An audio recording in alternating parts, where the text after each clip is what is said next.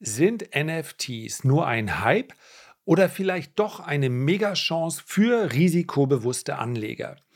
Diese Frage und selbstverständlich auch, wie man mit der aktuellen Korrektur im Kryptomarkt umgehen soll, habe ich besprochen mit Mirko Rexig von Bitcoin 2 Go. Mirko ist nicht nur ein sehr unterhaltsamer und angenehmer Gesprächspartner, sondern kennt sich auch richtig gut aus in der Szene. Mirko, ich freue mich ganz besonders, dich heute hier in meinem Podcast begrüßen zu dürfen. Wir kennen uns ja schon ein bisschen länger. Wir sind dann ins Gespräch geraten auf der Invest vor ja, rund zwei, drei Wochen. Und ich freue mich, dass du Lust hast, mit mir über ein Thema zu sprechen, welches für mich absolut neu ist. Das heißt also, ich bin von einem Expertenstatus wahnsinnig weit weg. Das ist bei Bitcoin und Altcoins, es fällt mir immer wieder auf, wenn ich dann auf der Invest solche Gespräche mit dir oder wie mit dem Blog-Trainer äh, führe, dann merke ich, dass ich da letztlich an der Oberfläche kratze und mich im Wesentlichen auf das konzentriere, was für mich vielleicht das Wichtigste ist in dem Moment, nämlich den, äh, den Preis. Ähm, beim Thema NFTs ist es für mich noch schwieriger, weil der Preis ja hier nicht an der Börse festgestellt wird, so wie wir das kennen äh, von Bitcoin, von anderen äh, Coins, die gehandelt werden. Ich würde aber dennoch hier gerne einsteigen beim Thema NFTs, weil ich das meinen Zuhörern versprochen habe Anfang des Jahres. Ich weiß, es ist immer so leicht dahergesagt, in Kurzform bitte mal darzustellen. Aber ich versuche es einfach mal in Kurzform. Was sind denn NFTs und warum sind die überhaupt entstanden? Warum haben die so eine wahnsinnige Popularität in so einem kurzen Zeitraum erfahren? Ja, also erstmal danke für die Einladung. Ähm, die einen oder anderen da draußen kennen vielleicht auch schon meinen Krypto-Kanal Bitcoin to go. Also das ist der Name, unter dem ich bekannt bin. Aber es geht nicht nur um Bitcoin auf meinem Kanal. Also ich äh, gucke mir den gesamten Kryptomarkt an, komme auch selber ein bisschen aus dem Finanzbereich. Das heißt ein bisschen, habe das ja alles schließlich von der Pika auf gelernt. Und mich begeistert der Preis auch. Also da sind wir uns definitiv einig und auch bei NFTs ist das wichtig. Und ja, die große Kunst, NFT in kurzen Sätzen zu beschreiben. Ich hatte das Vergnügen letztens schon im WDR, von daher bin ich ein bisschen geübt. Also grundsätzlich ist erstmal so, NFT, NFT, egal ob es Englisch oder Deutsch ausspricht, ist äh, die Abkürzung für Non-Fungible Token oder nicht fungibler Token. Heißt im Prinzip, man hat ein nicht austauschbares, einzigartiges digitales Asset, was man erzeugt auf der Blockchain. Um es jetzt noch mal ein bisschen besser greifen zu können vielleicht, ähm, vergleiche es mal mit Bitcoin. Hier ist zum Beispiel der Charakter wichtig, ein Bitcoin ist gleich ein Bitcoin. Das Asset muss miteinander austauschbar sein. Und äh, du kannst das Bild jetzt hier im Hintergrund von mir sehen, die anderen im Podcast nicht. Ähm, da hängt ein CryptoPunk, ein äh, digitales Asset, also ein digitales Kunstwerk und das ist eigentlich auch der Grund, warum NFTs so gehypt oder beziehungsweise so beliebt geworden sind. Nämlich die Kunstszene hat für sich die Digitalisierung entdeckt. Es gibt ja digitale Kunst schon länger. Ein Problem des Internets allerdings ist, die Tatsache, dass wir ein Internet der Kopien bisher haben. Das heißt, alles ist kopierbar. Fotos sind Fotos, wenn ich einmal geteilt habe, weiß es die ganze Welt. Und bei NFTs ist es eben anders. Die basieren auf der Blockchain-Technologie und können sich dadurch einzigartig abbilden lassen mit einzigartigen Eigenschaften. Und dann ist zum Beispiel auch eine digitale Mona Lisa möglich und wirklich auch eine Einzigartigkeit schaffbar wie im physischen Bereich. Hört sich super schwer greifbar an. Aber wenn man das mal drei Monate sich in den Kopf gehämmert hat und dann mal in so eine digitale äh, Art Gallery geht, also Kunstgalerie, dann hat man ein komisches Gefühl, weil es fühlt sich irgendwie doch auch einzigartig an. ja, kann ich nur bestätigen, weil es natürlich auch ein absolut einmaliges Gefühl ist in der Form, dass wir ja in der Regel, wenn wir über Kunst sprechen, dann sprechen wir ganz zumindest für diejenigen, die nicht so ganz tief in der Materie sind, oft über kuratierte Kunst. Das heißt, wenn wir in ein Museum gehen oder in eine Ausstellung, in eine Galerie, dann haben wir letztlich eine vorsortierte Zusammenstellung von Kunstwerken bestimmter Künstler. Und äh, wenn ich in, ja, nehmen wir mir jetzt mal, wir kommen gleich noch dazu, was ich dafür brauche, aber wenn ich mich auf OpenSea tummle, dann bekomme ich halt ein wahnsinnig breites Spektrum von NFTs, die praktisch nichts kosten oder Bruchteile, wo ich mir eine riesige Sammlung anschaffen könnte, wenn ich das denn wollte. Und ich denke mal, äh, fast jeder findet da irgendwas, was ihm gefällt. Ja, ohne Kunstverständnis. Du schaust einfach nur ein Bild. Da sind auch Bildchen, die sehen so aus, wie meine Tochter sie gemalt hat, als sie äh, klein war. Da sehen, sind aber auch sehr hochwertige. Das ist ja sind ja nicht nur grafische Dinge, das können ja auch animierte digitale Dateien sein, das können ja auch äh, Musikstücke sein. Also ein riesiges Sammelsurium. Und äh, was ich so spannend finde, ist, dass die Bandbreite so enorm groß ist. Fast jeder, der da zum ersten Mal reingeht, wird wahrscheinlich auch die, weiß ich nicht, die, die Cats oder die Board Apes oder so weiter oder das, was du im Hintergrund hast, sich anschauen, einfach weil er sagt, Wahnsinn. Da hat jemand was Digitales geschaffen. Ich weiß nicht, wie groß der Aufwand ist und es kostet jetzt unglaublich viel Geld. Aber wie war denn, oder was glaubst du, wie würdest du empfehlen, sich diesem, diesem Universum zu nähern? Einfach umschauen, einfach mal einsteigen? Also das sage ich grundsätzlich immer. Ähm, probieren statt studieren, also wirklich einfach machen. Wichtig natürlich da sein Risiko zu begrenzen, aber erst dann beschäftigt man sich wirklich mit der Materie. Ich habe mit Krypto gar nicht anders angefangen. Ich habe einfach erstmal direkt was gekauft, eine erste Transaktion gemacht, die ging ins Nirvana, aber man macht eben Fehler und dadurch lernt man halt auch extrem viel. Also grundsätzlich machen ja, aber es ist schon sehr, äh, wie du schon gesagt hast, sehr übermäßiges Angebot da draußen und das ist, glaube ich, auch ein großes Problem. Die meisten verbinden NFT oder NFT im Moment mit Kunst. Das ist das, worauf es jetzt erstmal reduziert wird. Aber wie du schon auch angedeutet hast, NFT bietet sehr viel mehr. Also digitale Assets insgesamt. Wir können von digitalen Identitäten sprechen. Wir können von ähm, allen möglichen Sachen sprechen. Digitales Land zum Beispiel habe ich vor zwei Jahren gekauft im Metaverse, ja, wurde jetzt äh, ja dann ein großes Hype-Wort äh, im letzten Jahr. Und so ist es eben. Digitale Innovationen verbreiten sich natürlich übers Internet viel, viel schneller. Und deswegen sind auch solche Objekte schnell sehr wertvoll, wenn es eben Leute gibt, die das als wertvoll empfinden. Und ich sag dir eins, in der Kryptoszene, äh, ich bin ja tief, tief drin und kenne auch so den ein oder anderen Whale mit wirklich viel Geld. Und die überlegen sich halt, was mache ich denn mit meinem Geld? Und denke jetzt zwar an die Reichen in der normalen physischen Welt, die kaufen sich eben auch Kunst. Sammelobjekte oder irgendwas, was andere eben nicht haben, worüber man sich vielleicht entweder seinen Status äh, reinholt oder eben einfach auch als Investment das sieht in der Hoffnung, dass es in der Zukunft noch Nachfrage gibt. Jetzt haben wir aber das Problem im NFT-Bereich, es ist so viel passiert in den letzten sechs, sieben, in den letzten zwölf Monaten. So viele Bilder, so viele Sachen, die es da draußen gibt. Wie soll man da noch erkennen, was gut oder was schlecht ist? Und hier kommt eben die größte Herausforderung in dieses ganze Spiel. NFT als Investmentobjekt ist halt einfach sehr schwierig für denjenigen, der sich nicht auskennt, der die Szene nicht kennt und gar nicht weiß, welches Sammelobjekt ist denn eigentlich beliebt. Also ich zum Beispiel sammle Pokémon-Karten. Ich weiß nicht, ob du das machst, aber jedes Ding hat irgendwie eben seine Abnehmer und das Ganze ist jetzt digital abbildbar. Also um die Frage zurückzukommen, wie fange ich an? Einfach Wallet einrichten. Das geht auch ganz einfach. Habe ich tatsächlich ein Video für. Ist mein bestes Video. Ähm, Metamask einrichten und dann kann man sich auf OpenSea ein bisschen tummeln, ein bisschen ausprobieren aber einfach reinlesen, reinlesen, reinlesen, weil äh, nur schöne Bilder, das ist das eine, hat ja einen subjektiven Wert. Das andere ist dann vielleicht doch der Investmentcharakter und da sollte man vorsichtig sein.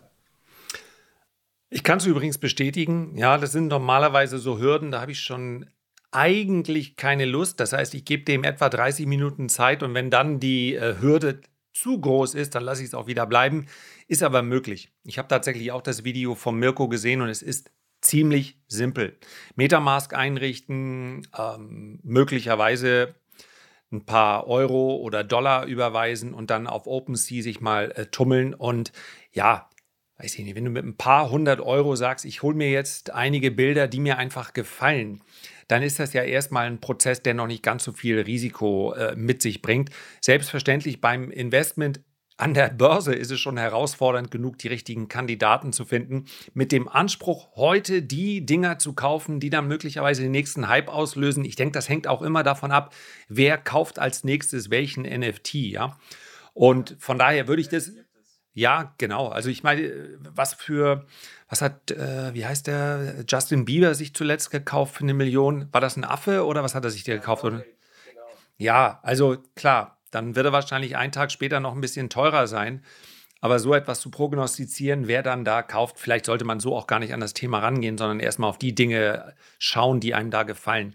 Also zu diesem Zeitpunkt können wir festhalten, für einen sehr versierten und interessierten Expertenkreis ist es vielleicht möglich, NFTs als Investition zu betrachten. Ansonsten ist es derzeit sicherlich eine Spekulation, ne? einfach weil du nicht weißt, was morgen sein wird und vermutlich wenn du jetzt damit anfängst, ich will es mal so formulieren, du bist auch nicht der Erste, der jetzt auf die Idee kommt, damit Geld zu verdienen. Ne?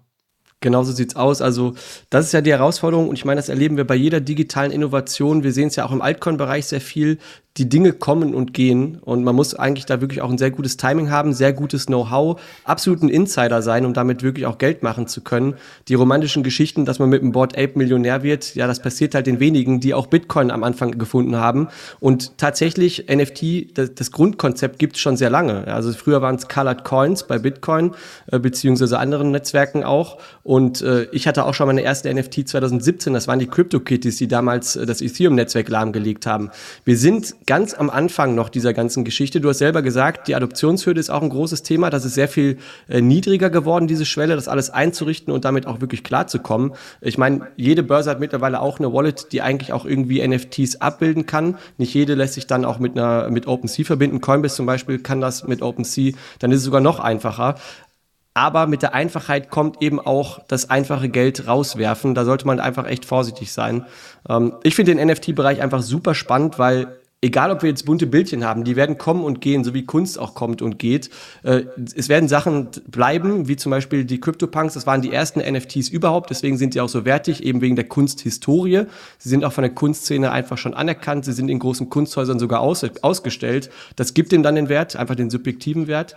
Ähm, ich finde NFT, die Gesamttechnologie, einfach super spannend, weil wir immer mehr in die Digitalisierung abdriften. Wir haben jetzt gerade Metaverse mal kurz angekratzt, aber dieses neue digitale Universum besteht eben auch aus digitalen Gütern, die eine Wertigkeit haben sollen. Die schafft man eben auch nur mit NFT beziehungsweise mit der Blockchain-Technologie, weswegen ich Grund, das Grundkonzept super spannend finde. Für Musik, für alles Mögliche. Es fängt an mit Kunst. Wir sind in der ersten Iteration. Der erste Hype oder der zweite ist vorbei. Der nächste kommt bestimmt. Ja, ganz sicher. Und ich denke, was sicherlich bei vielen zuerst aufstößt oder wo sie sagen, wieso, ist der Begriff des Digitalen der aber, wenn man genau drüber nachdenkt, ja eigentlich gar nicht, äh, gar nicht zum Zögern bringen sollte oder anstößig sein sollte. Denn ob etwas nun äh, digital besteht, ja, letztlich ist ein Markenrecht ja auch nichts, was du anfassen kannst. Und ich kann heute wenn ich sie denn bekomme, na, in den allermeisten Fällen habe ich da entweder gute Beziehungen oder ich muss Ewigkeiten warten. Ich kann mir heute eine Rolex-Uhr zum Listenpreis kaufen, beziehungsweise nicht kaufen, weil ich sie nicht bekomme und sie theoretisch dann am selben Tag noch mit einem Aufschlag von 50 oder 100 Prozent verkaufen. Warum? Weil da halt Rolex drin steht. Und wir sind uns alle einig, dass eine Rolex für, keine Ahnung, 15.000 Euro wahrscheinlich einen wahren Wert, Produktionskosten, diejenigen, die dahinter gesessen haben, ob in der Schweiz oder wo auch immer, dürfte irgendwo zwischen, ja, ich schätze zwischen 1500 und 2000 Euro. Das heißt also, der Rest ist der, der Wert dieser Marke. Der besteht also auch nicht als eine Form von etwas, was ich anfassen kann. Und ich kann mir vorstellen, ich weiß nicht, wie, ich schätze, du, du, äh, du siehst das ähnlich, dass diese dass letztlich die Markenwelt diesen Bereich auch noch für sich entdecken wird. Ich habe gerade bei Real Vision, ja, bei dem Raoul Pell, den hätte ich hier mal, er bekommt im Moment ein bisschen Lack dafür, dass er doch recht bullisch war für Kryptos zu einem Zeitpunkt, wo es dann nicht mehr ganz so gut lief. Aber ich, ja, meine Güte, am Ende, wenn du eine Meinung vertrittst und du hast eine klare These, ja, oder wenn du long-only bist, dann ist es eben. Wenn es dann gerade mal nicht eine Long-Phase ist, dann, dann gibt es eben, da musst du aber auch stehen bleiben und das kann er, glaube ich, auch ganz gut. Und der hat zum Beispiel einen Real Vision Token, weil ich da Leser bin, habe ich den bekommen und der ist begrenzt auf 6000 ähm, Units, also Einheiten. So, wenn jetzt Real Vision so groß werden sollte wie Bloomberg, dann kann ich mir vorstellen, dass mein, meine Einheit deutlich mehr wert ist in, in ein paar Jahren. Vielleicht auch nicht, wenn er sagt, ich bleibe hier auf den Caymans sitzen, aber arbeiten habe ich eigentlich keinen Bock mehr drauf. Ja, dann habe ich eben ein nettes Bildchen und mehr nicht. Aber das könnte natürlich eine Marke wie Chanel machen oder wie, wie Gucci, diese ganzen Luxusmarken, die unglaublich gehypt sind. Wenn die mit solchen Token auf den Markt kommen, dann könnte ich mir vorstellen, nimmt das nochmal eine ganz andere Dimension an, weil es dann für jeden natürlich greifbar wird. Absolut, und es ist schon passiert. Also du hast witzigerweise sogar genau die Namen genannt, die sogar schon äh, drin sind. Also nicht nur im Metaverse, sondern tatsächlich auch im NFT-Space. Äh, Adidas ganz vorne mit dabei, Puma auch jetzt, also wirklich jedes Modelabel eigentlich. Man merkt schon, ähm, wie definiert man sich heutzutage auch sicherlich über Kleidung, Marken und die machen natürlich auch Meinung und Leute. Und hier kommen wir zu Krux, wie eigentlich digitale Werte bewertet werden, nämlich mit der Anzahl der Nutzer. Weil wenn ich jetzt zum Beispiel auf ein Kryptonetzwerk setze, dann setze ich auf den Netzwerkwert und der steigt mit Anzahl der Nutzer. Genauso ist es eigentlich auch bei NFTs und je mehr eben äh, Leute ein Objekt wollen, desto wertiger wird's. Und äh, das ist eigentlich schon die Investmenthypothese hinter jedem digitalen Asset. Und da wir eben digital unterwegs sind, kann man das noch viel besser skalieren. Wir erreichen ja viel mehr Leute als früher. Wenn ich jetzt äh, mein Bild in irgendeiner Kunstsammlung ausstelle, dann hoffe ich, dass da 100 Leute das gesehen haben. Heute packe ich es bei OpenSea rein und es können Millionen Menschen theoretisch sehen. Und äh, das ist es. Wir sind gerade in dieser Phase, dass herauszufinden, was sowas eigentlich tatsächlich wert ist. Aber die Nutzer machen am Ende die Musik und deswegen werden die großen Marken eine ganz große Rolle in dieser digitalen Zukunft spielen, weil sie eben auch die Meinung machen. Ja, ja, und dann ist es vielleicht auch der Begriff, naja, wenn ich jetzt, als ich mich damit beschäftigt habe, dachte ich natürlich schon, okay, es ist ein Hype. Und wenn du ganz bewusst nur auf, die, auf diese Nachrichten aus der Szene hörst, dann denkst du ja auch, es ist ein Hype.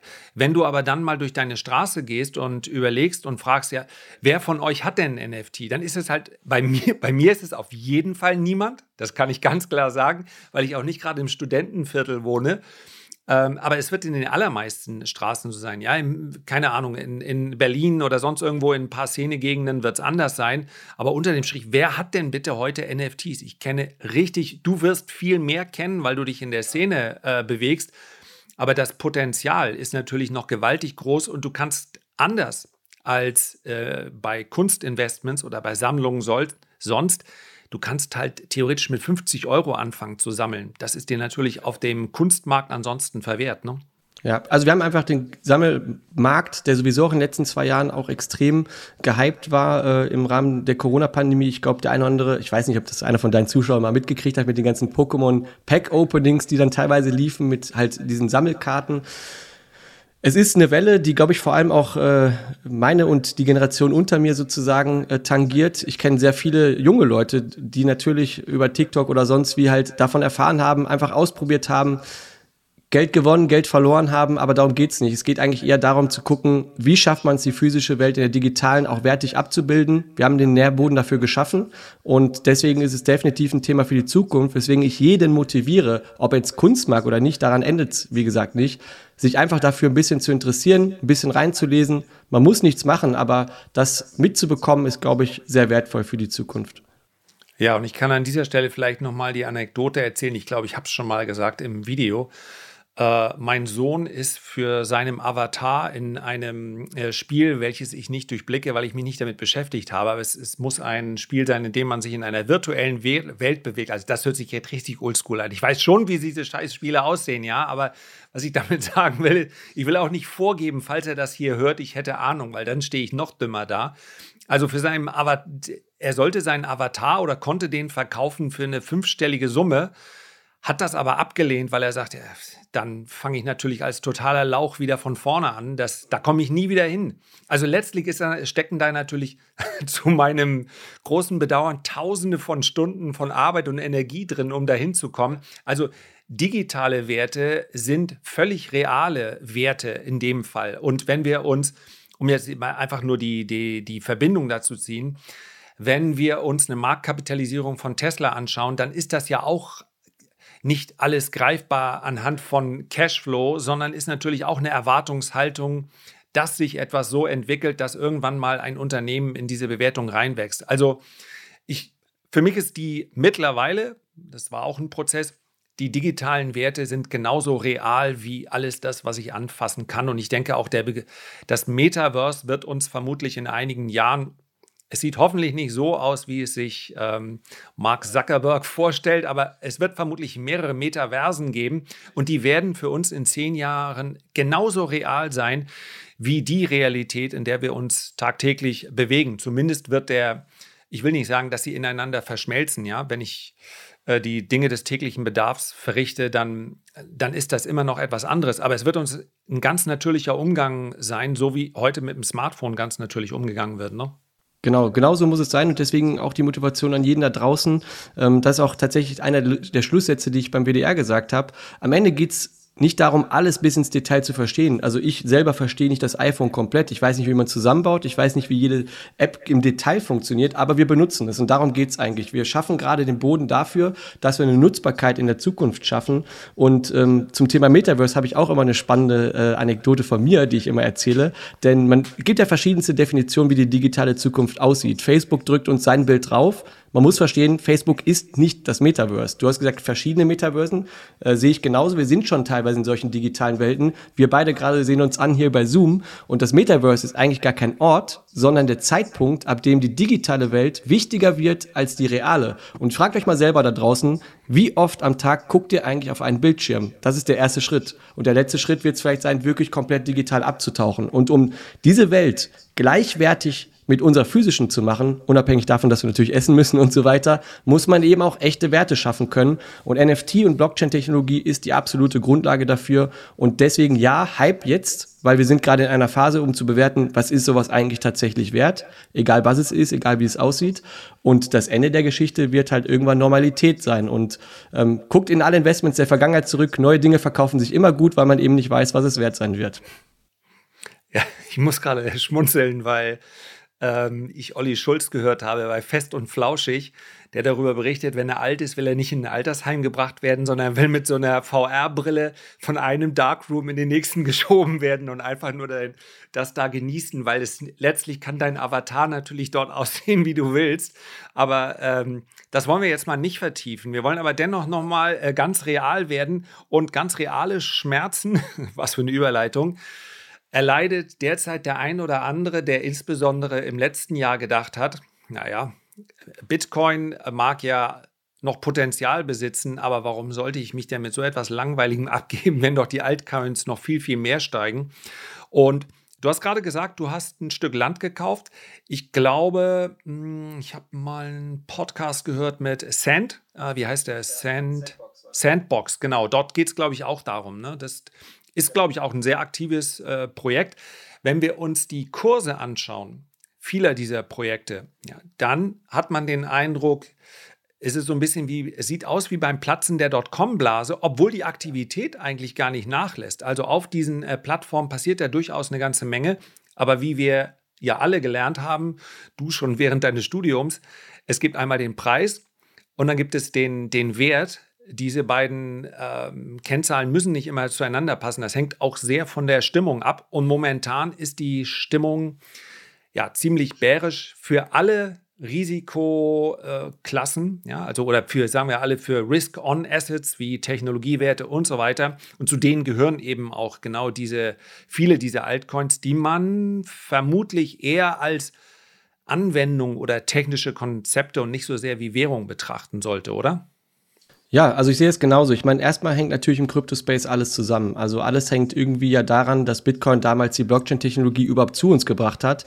Und was wir im Altcoin-Bereich sehen, sind vor allem digitale Anwendungen. Also entweder andere Blockchains, auf denen man eben digitale Applikationen bauen kann, sogenannte dApps. Und Ethereum ist die bekannteste und es gibt natürlich dann immer auch diejenigen, die sagen, wie es auch früher schon immer einen neuen Bitcoin geben musste und es gibt, braucht keinen neuen Bitcoin.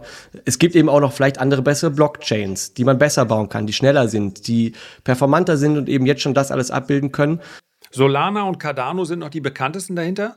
Zum Beispiel Solana, Cardano, Avalanche, wir haben vom Terra Luna Drama gehört, auch die hatten ihre Idee einer eigenen Blockchain mit einem eigenen US-Dollar, dem UST, gescheitert, wie wir jetzt wissen. Und ähm, ja, das ist es eben. Wir sind in einer Phase, in der man gerade noch herausfindet, was ist wirklich wichtig. Und ich habe gerade gesagt, neue Dinge verkaufen sich immer am besten, weil man sie einfach noch nicht bepreisen kann. Und wenn man jetzt sieht, dass die Ethereum-Blockchain voll ist, weil alle NFTs minden und produzieren und erzeugen, was auch immer sie damit machen, dann braucht es vielleicht andere Blockchains. Und das Narrativ geht dann natürlich durch. Das hatten wir schon 2017 auch hinter uns, wo es dann den neuen Bitcoin oder den neuen Ethereum gab. Und dieses Jahr war es dann sogar noch mehr so, beziehungsweise letztes Jahr ähm, in die Richtung, wir brauchen NFTs, wir brauchen Metaverse-Projekte, wir brauchen äh, DeFi, Decentralized Finance und all diese tollen Applikationen, die wertvoll für die Zukunft sind, aber die heute noch überhaupt nicht salonfähig sind. Und entsprechend sind gerade vor allem Altcoins als sehr, sehr Risikoassets entsprechend jetzt auch abgestraft worden. Also du selber ähm, berichtest ja viel über den Markt und du verstehst die, die Logik ja genauso. Also jeder auch von deinen Zuhörern wahrscheinlich. Das sind die größten Risikoassets. NFTs, Altcoins und dann geht das Risiko eben hoch bis hin zu Ethereum und Bitcoin. Und Bitcoin gerade sogar noch das unrisikoreichste Asset, wenn wir nur über Krypto sprechen. Und ja, deswegen sind die Altcoins weg, äh, beziehungsweise abgestürzt, stark abgestürzt. Erstens, weil sie auf fetten Gewinnen saßen. Das vergessen die meisten. Wir hatten teilweise über 30.000 Prozent bei manchen Coins. Das wurde jetzt natürlich alles abverkauft. Und wir haben eben auch gescheiterte Erwartungen. Und jetzt eben auch die Realität der Leute da draußen, die sitzen und sagen, puh, Tankfüllung kostet 100 Euro, Inflation ist real und da braucht man eben auch erstmal wieder reale Assets vielleicht oder halt man braucht das Geld vielleicht und dann wird es eben aus dem Markt auch rausgezogen. Und das ist dann das Ende der Geschichte. Wir haben kein günstiges Geld mehr, um Innovation zu, sage ich mal, finanzieren oder erstmal Traumschlösser zu bauen. Aber nichtsdestotrotz ist dieser Bereich relevant, weil er die Innovation schafft, die in zehn Jahren sehr, sehr relevant für uns sein werden.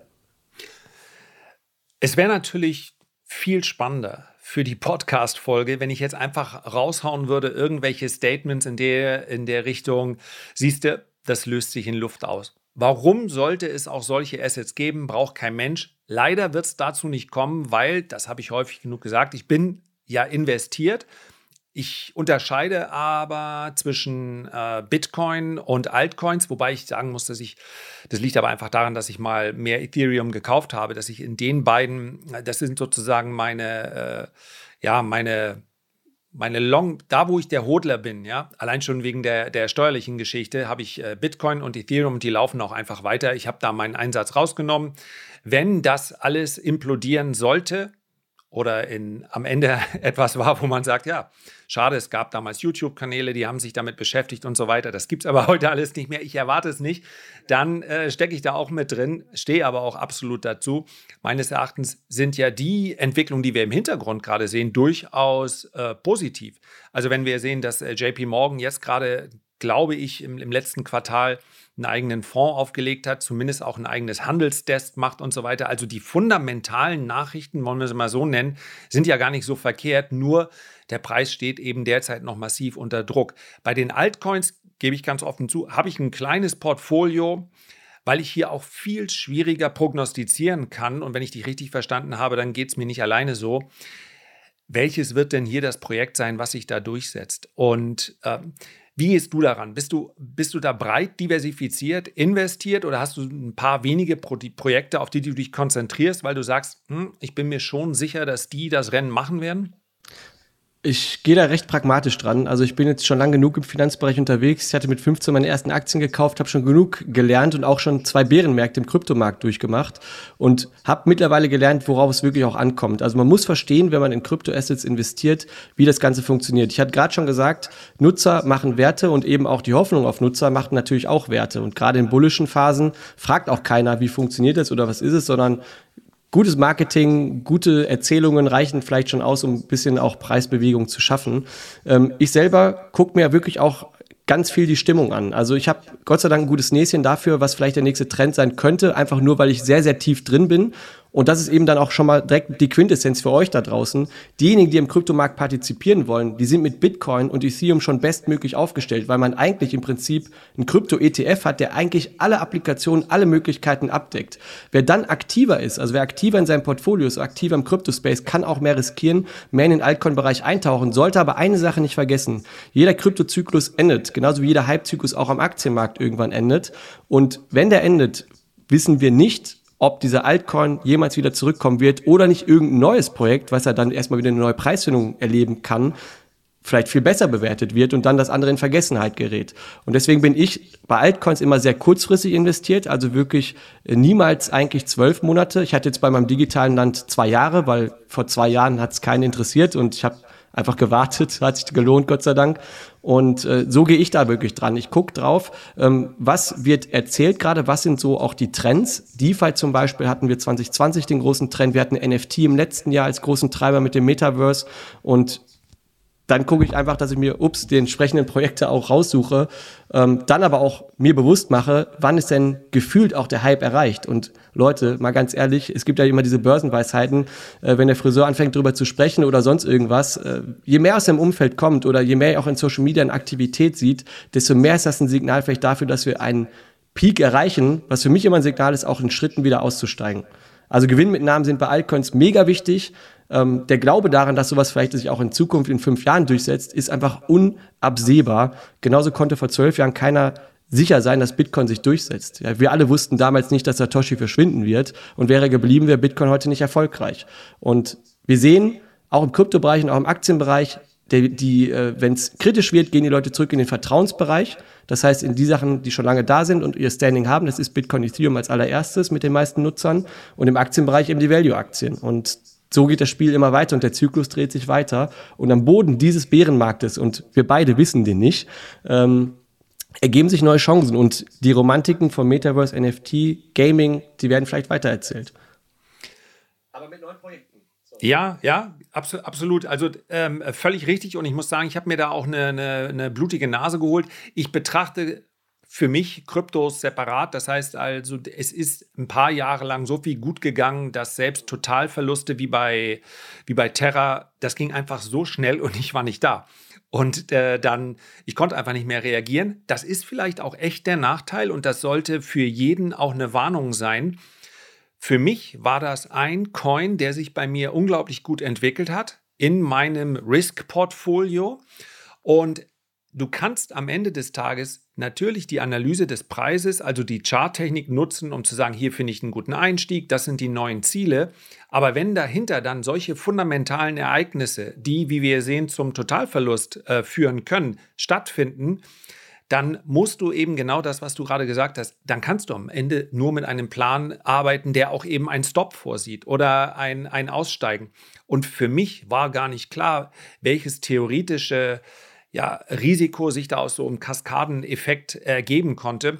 Es ging mir vermutlich so wie vielen anderen. Was ich umso erstaunlicher finde, wenn ich das richtig gelesen habe, ist, dass der gleiche Mann dann kurz darauf sagt, warte mal, das machen wir einfach nochmal und nennen das 2.0 oder sowas. Und das gleich wieder in die, in die, da muss man natürlich auch sagen, das sind dann auch Anlegergelder.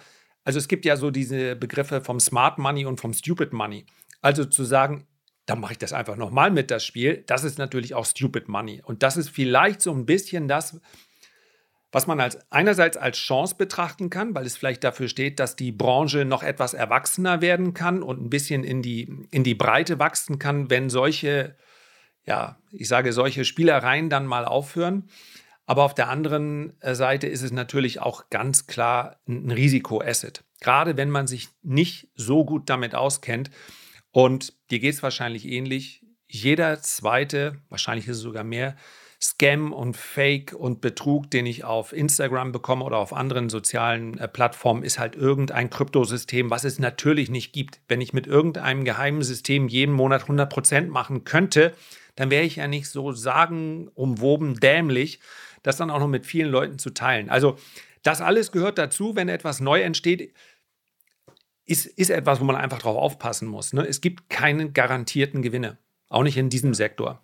Nee, absolut. Also und deswegen teile ich halt auf meinem Kanal ähm, nicht irgendwie kauf das oder kauf das, sondern ich informiere darüber, informiere über die Risiken und mache den Leuten einfach bewusst, wenn ihr die Informationen von mir bekommt, dann bekommt ihr sie wahrscheinlich auch zuletzt. Also ich kriege Informationen früher, ähm, genau solche Leute, die sowas rausrufen oder auch Scam-Projekte, die sich dann eben der Tatsache bemächtigen, dass Krypto ja komplex scheint, was es nicht sein muss. Man sieht es bei Bitcoin, wie einfach es eigentlich sein könnte. Ähm, das ist so ein bisschen immer die Herausforderung. Und äh, ja, also, was soll ich sagen? Der Crypto-Space ist halt eben wild. Er ist äh, unreguliert, aber dafür auch irgendwo auch ein bisschen frei. Bietet natürlich auch den Freiraum, dann eben schnell mal eben ein bisschen Geld zu raisen mit einer coolen Idee, wie wir es in der Dotcom-Bubble erlebt haben. Da war es zugegebenermaßen ein bisschen schwieriger, eine AG zu gründen und Aktien auszugeben, als einfach einen Token zu produzieren. Aber das muss dann einfach bewusst sein. Wir sind in einem spannenden Markt, der viele Chancen, aber extrem viele Risiken bietet. Weswegen am Ende des Tages auch immer viel Geld eben in die Vertrauensassets wieder zurückfließt und deswegen das auch immer meine Empfehlung ist, grundsätzlich.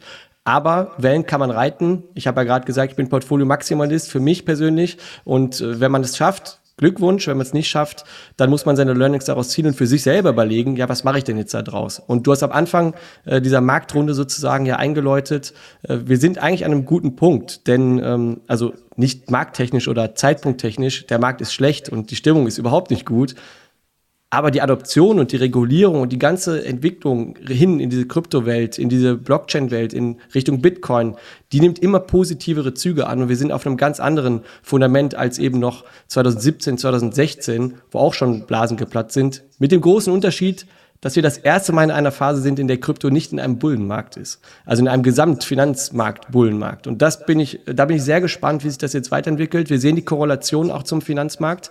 Ganz klar, weil äh, billiges Geld regiert die Welt und äh, das wird eben auch in Krypto investiert. Ob es dann da bleibt, das muss jeder für sich entscheiden. Naja, aber das ist natürlich der Hoffnungsträger schlechthin. Denn ich kenne, und vielleicht werden wir das irgendwann mal erleben, ich würde es bezweifeln, es gibt keinen Bärenmarkt, der am Ende, die Herausforderung ist herauszufinden, wann das Ende sein wird, dann eben nicht eine Kaufgelegenheit war. Denn so funktioniert letztlich unser System, dass es immer wieder Phasen gibt, in denen dann auch Geld rausgenommen wird aus dem Spiel. Aber am Ende des Bärenmarktes entsteht immer eine Kaufchance. Nicht immer mit einer V-förmigen Erholung. Und von daher, ob nun Bitcoin bei 22.000 oder bei 12.000 US-Dollar äh, einen Boden findet, spielt vielleicht auch gar nicht die ganz große Rolle. Man kann ja auch wie genau wie im Aktienbereich sagen, ich investiere, worauf ich verzichten kann. Ich habe also einen theoretischen Totalverlust, aber 100% Verlust können ja durchaus attraktiv sein im Sinne des Chance-Risiko-Verhältnisses, wenn ich vielleicht ein fünf- oder zehnfaches im äh, positiven Fall an Gewinn und an Ertrag erwarten darf dann ist ja auch ein Totalverlust okay. Er ist nur dann nicht okay, wenn meine Positionsgröße viel zu groß war oder wenn ich mir das Geld geliehen habe oder meiner Mutter vom Sparbuch genommen habe. Das ist halt alles keine ganz so gute Idee. Das sorgt für Unruhe. Aber ich finde, Chance-Risiko-Verhältnis funktioniert auch mit einem theoretischen Totalverlust, den ich persönlich bei Bitcoin nicht annehme. Aber Vorsicht ist die Mutter der Porzellankiste. Insofern würde ich einfach so daran gehen, dann spricht auch überhaupt nichts gegen ein Investment in Bitcoin und ist dann auch nicht riskanter als Investments in, äh, ja, in, in Tech-Aktien. Auf jeden Fall. Also genauso sehe ich es auch. Man muss immer daran denken, man muss immer mit einem Totalverlust rechnen. Ähm, jetzt hast du gerade auch eine spannende Strategie genannt. Äh, ich nenne das immer so Spray and Pray. Gerade im Altcoin-Bereich passiert das vielen Investoren, die dann zig Altcoins sammeln in der Hoffnung, einer macht eben auch diese Outperformance. Kann eine Strategie sein, die aufgeht. Das Problem ist, die meisten, und deswegen meine Mahnung hier nochmal oder meine Erinnerung, denken, dass man diese Assets auch sehr, sehr lange halten kann. Und das ist halt ein Trugschluss. Wir wissen nicht, gerade wenn man in einem Hypezyklus in einen Markt einsteigt, ob dieses Projekt auch noch lange Bestand haben wird. Wir haben 2017 gesehen, ja, es gibt noch Coins, die 2017 auch erfolgreich waren. Aber haben sie neue Alltime-Highs erreicht? Nein.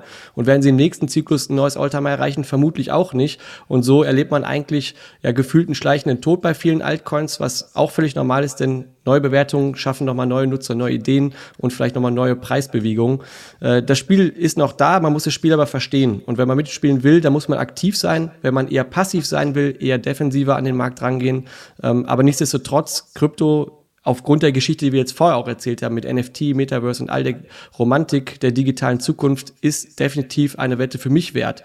Ähm, no Financial Advisor, also keine Anlageempfehlung, weil es meine persönliche Ansicht. Ich bin halt jemand auch, der sehr digital unterwegs ist und deswegen auch so begeistert ist. Unabhängig davon, dass ich auch bei Bitcoin mal als Geldinstrument auch noch sehr großes Potenzial sehe, beziehungsweise die Chance, ja, vielleicht eine ganz andere Art von Währung in die Welt zu setzen. Ja, nämlich eine, die begrenzt ist. Ist schon auch sehr spannend. Aber das ist vielleicht ein Thema für einen anderen Podcast. Perfekt, ja. Perfektes Schlusswort und vor allen Dingen auch mit einem Spur-Optimismus. Den wollen wir ja gerne auch verbreiten. Mirko, ich danke dir ganz herzlich. Ich bin mir sehr, sehr sicher, dass das Feedback sein wird. Bitte lad ihn wieder ein. Das werde ich dann auch gerne machen. Ich werde selbstverständlich hier in der Beschreibung dann nochmal auf deine Kanäle verlinken. Ich habe mich sehr gefreut, dass du dir heute Zeit genommen hast. Vielen Dank. Mach's gut, mein Lieber. Macht's gut, Leute. Herzlichen Dank für deine Aufmerksamkeit. So, und wenn du ein bisschen mehr erfahren möchtest zu dem Thema NFTs, wenn du mehr wissen möchtest zu dem gesamten Kryptosektor oder auch so ganz einfache Fragen hast, wie ist denn das bei Metamask? Brauche ich das? Und was ist OpenSea? dann habe ich dir hier den Link von Bitcoin to go in die Shownotes reingepackt. Schau da mal vorbei. Mirko ist im Übrigen auch sehr aktiv auf YouTube. Ein Besuch lohnt sich allemal. Und ich freue mich dann, wenn wir uns beim nächsten Mal gesund und munter wieder hören. Bis dahin alles Gute, dein Lars.